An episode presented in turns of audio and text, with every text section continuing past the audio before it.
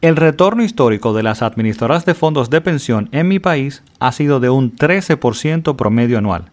Su mejor año fue en 2003, con un retorno promedio de 24%. Increíble, ¿verdad? El problema está en que en ese mismo año la inflación fue de un 42% y la devaluación, bueno, de un 97.4%. Hmm, ya no se ve tan bueno ese 24% de interés, ¿cierto? ¿Qué pasó ahí? ¿Qué podemos aprender de esto? Acompáñame en este episodio a analizar uno de los puntos más importantes en las inversiones. Hola, yo soy Ramón Liranzo y esto es Yo Puedo Invertir Podcast, donde te llevo información para alcanzar tus metas financieras a través de la inversión y buen manejo de tus finanzas. Creo que es buen momento para hablar de este tema, dada la crisis económica en la que nos encontramos, y espero que el concepto se mantenga, porque cuando no estamos en crisis, cuando no nos llama tanto la atención la inflación, o en este caso la devaluación, pocas veces pensamos en lo que trataré en este episodio. ¿Cuánto realmente me estoy ganando? ¿Cuánto realmente estoy generando de mis inversiones, de mi dinero como tal? O bien, ¿cuánto estoy perdiendo de mis ingresos? Y también, ¿cómo comparo inversiones en diferentes monedas? Porque si analizamos el ejemplo presentado al inicio, es bastante evidente que en ese año 2003, a pesar del extraordinario retorno, entre comillas, ¿no? de esas administradoras de pensión en mi país, pues definitivamente que en valores reales en ese año pues perdimos dinero. Y esto tiene que ver con un concepto muy importante de las inversiones y tiene que ver con esto que hablamos de retornos nominales versus retornos reales. Retornos nominales son simplemente los retornos, digamos, brutos de mis inversiones, ¿no? Ese numerito que sale en el estado de cuenta y punto. Sin considerar el impacto de la inflación o en el caso que también nos importa a muchos países como el mío, la devaluación de la moneda frente al dólar. Eso es muy importante porque como en ese año 2003, ¿qué me importa tener retornos impresionantes si al final la inflación o la devaluación me pegaron más fuerte? Y tengamos algo presente, no, esto no es solo algo que afecta el dinero que generan mis inversiones, es decir, el retorno o digamos los intereses que me está pagando. Afecta mi capital, el, el dinero que tengo invertido, el dinero que logré ahorrar o incluso mis ingresos.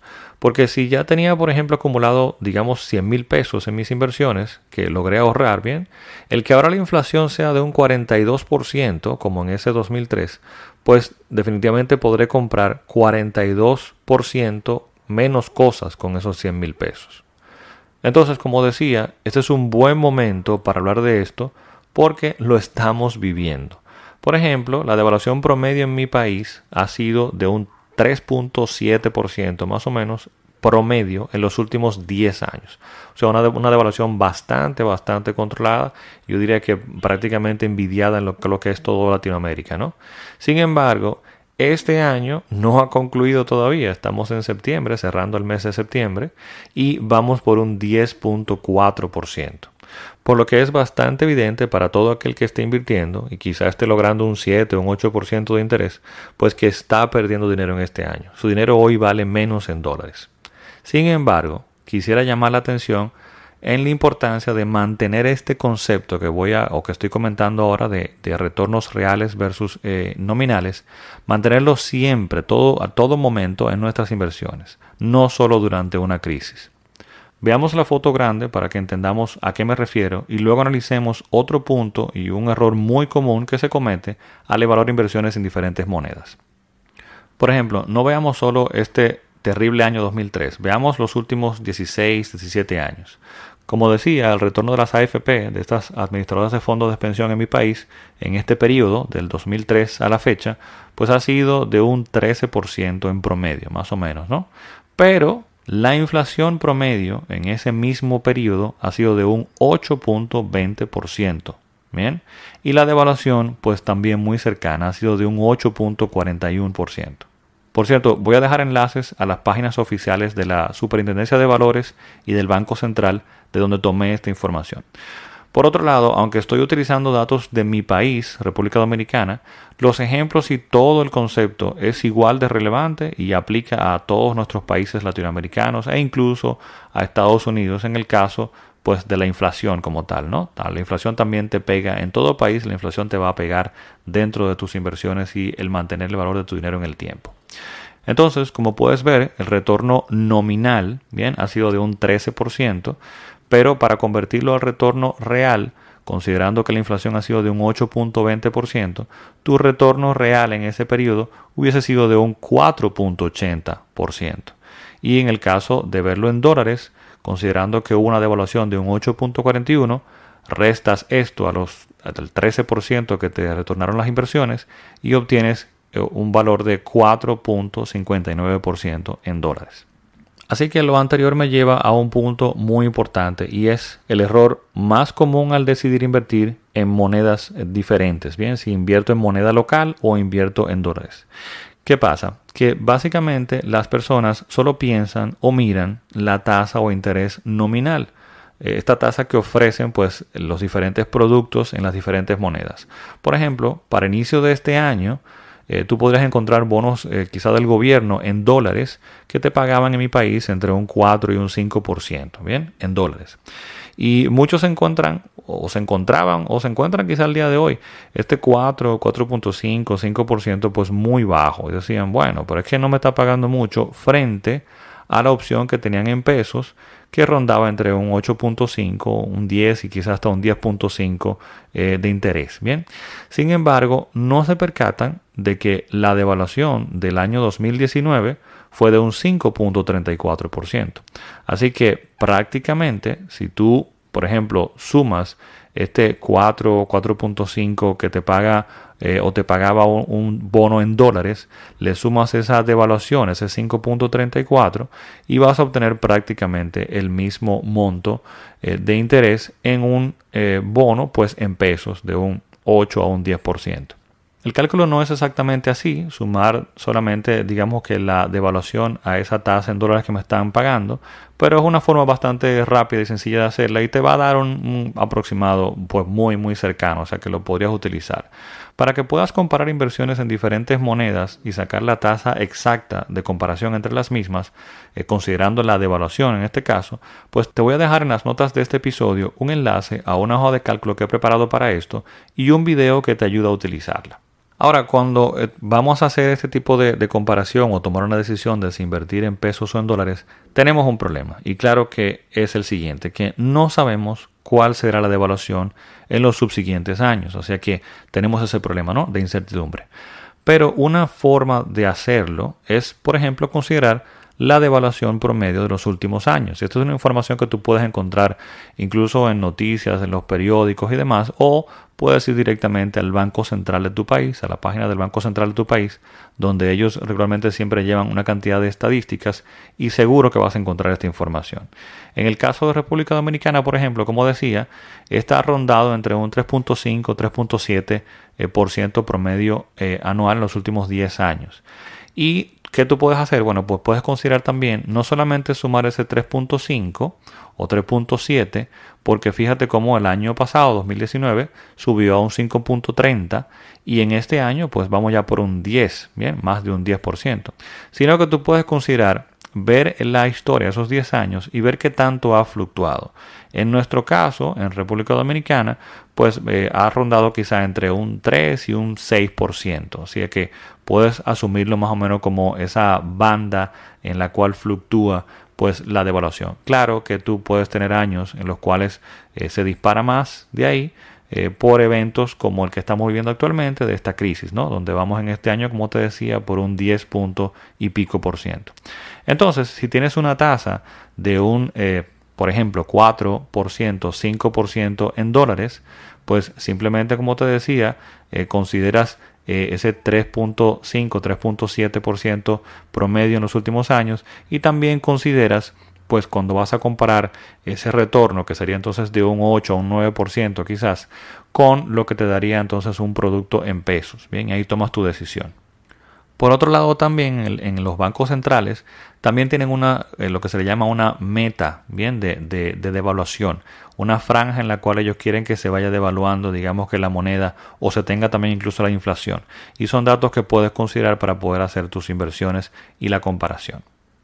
Entonces, como decía, muchas personas solamente ven ese número, ese valor nominal y dicen, ah, pero un 4% no me paga mucho en dólares, versus, mira, me están pagando un 9, un 10% en pesos. Ahora, ¿qué pasa? veamos, por ejemplo, eh, la persona que invirtió en dólares a un 4 o un 5% a inicios de este año, pues ha terminado ganando y protegiendo su capital, ya que la devaluación, como decía, fue de un 10%. Así que obtuvo una rentabilidad de más de un 14 o un 15% en pesos, ¿bien? O si lo quieres ver neto, ¿bien? Como un valor real, obtuvo realmente un retorno de un 4 o un 5%. Y es aquí donde entra pues otro concepto muy importante para tomar decisiones de cuando voy a invertir en diferentes monedas, ¿bien? Y es el riesgo cambiario. Esto es que así como no sé cuál será pues la devaluación en los próximos años, esta podría ser más alta de lo esperado, como en este año o en el caso del 2003 que mencioné al inicio, pegándome pues mucho más fuertemente en mis inversiones y es algo de lo cual tenemos que cuidarnos. Entonces, visto todo esto, ¿qué hacer? Bueno, pues en conclusión, vamos a dar aquí eh, tres puntos muy importantes a tomar en cuenta en mis inversiones. Número uno, determinar correctamente mi objetivo de inversión. Para yo poder determinar si voy a invertir en pesos o en dólares, bien, necesito cuál es mi objetivo de inversión. Si es para algo a corto plazo, diría quizás menos de un año, quizás en seis meses, ocho meses, es el periodo en el cual voy a utilizar el capital que estoy acumulando, ahorrando y haciendo crecer eh, pues más rápidamente con mis inversiones donde voy pues definitivamente a utilizar todo, como decía, todo ese capital, quizás no haga sentido invertir en dólares, porque la devaluación no habrá tenido el tiempo para erosionar tanto la moneda, o bien para trabajar a mi favor, ¿no? No ha pasado quizá el tiempo suficiente para que esa devaluación pues aporte, digamos, a, en un año, en dos años, pues a ese incremento de valor real, ¿bien? Sin embargo, también es importante tomar en cuenta eh, si es para algo a un largo plazo, estamos, hablando de 2, 3, 5 años, pues sería importante definitivamente evaluar y considerar pues invertir en una moneda dura como el dólar.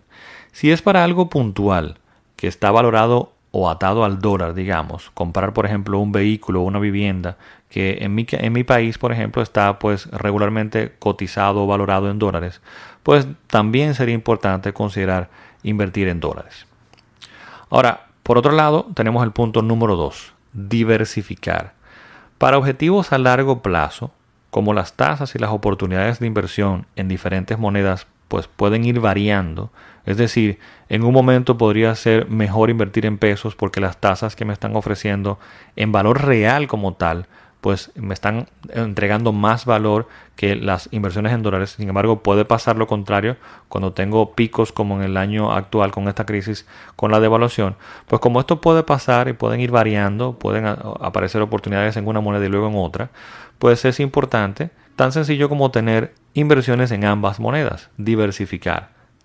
Y según qué tan eh, fluctuante o tanto impacto pueda tener eh, pues este cambio de oportunidades en diferentes monedas, tú podrías definir cierto porcentaje de tus inversiones en una u otra.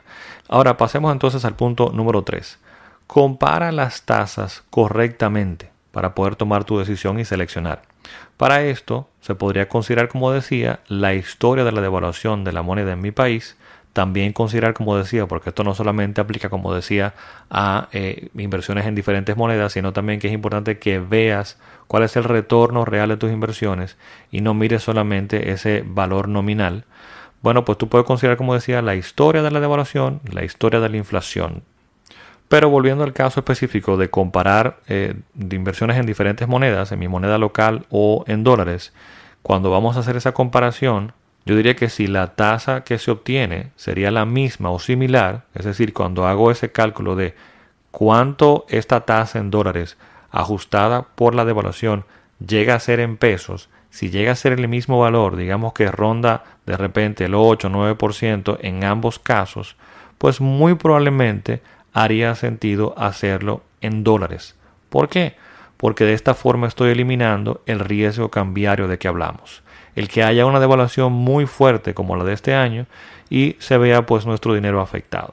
A este punto te quiero recordar que tienes eh, esta hoja de cálculo que te voy a dejar pues enlace la misma en las notas de este episodio para hacer esa comparación.